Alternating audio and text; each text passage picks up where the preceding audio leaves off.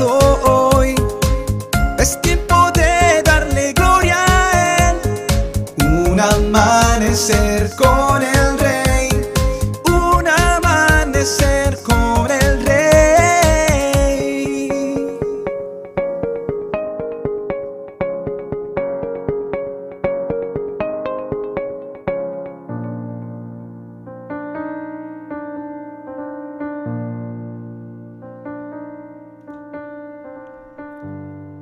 Primera de Corintios 13, versículos del 4 al 7. El amor es paciente y bondadoso. El amor no es celoso ni fanfarrón, ni orgulloso, ni ofensivo. No exige que las cosas se hagan a su manera. No se irrita ni lleva un registro de las ofensas recibidas. No se alegra de la injusticia, sino que se alegra cuando la verdad triunfa. El amor nunca se da por vencido, jamás pierde la fe. Siempre tiene esperanzas y se mantiene firme en toda circunstancia. Las casas de los japoneses tienen normalmente un espacio hueco entre las paredes de madera.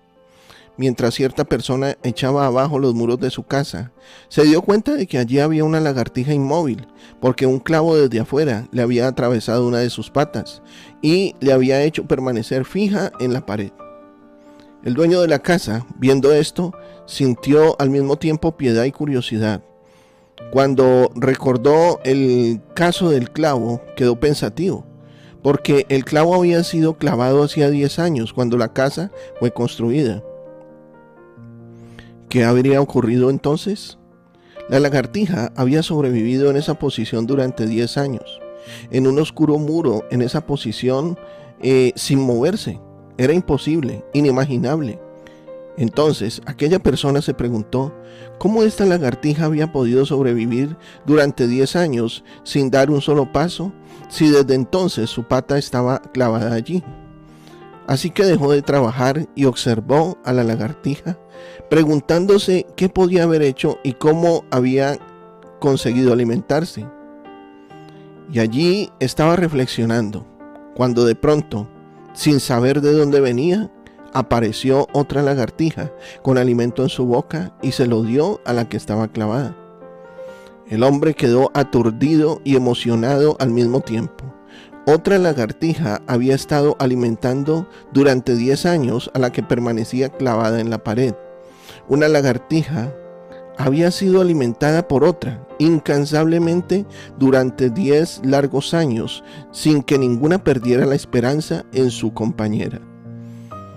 Si una criatura tan pequeña como una lagartija puede amar así, imagínese cómo podemos nosotros amar si lo intentamos. Lucas 10:27 dice, el hombre contestó, ama al Señor tu Dios con todo tu corazón, con toda tu alma, con toda tu fuerza y con toda tu mente, y ama a tu prójimo como a ti mismo. Te invito para que oremos. Señor, Enséñanos a amar como tú amas y quita todo egoísmo de nuestros corazones que nos impide amar.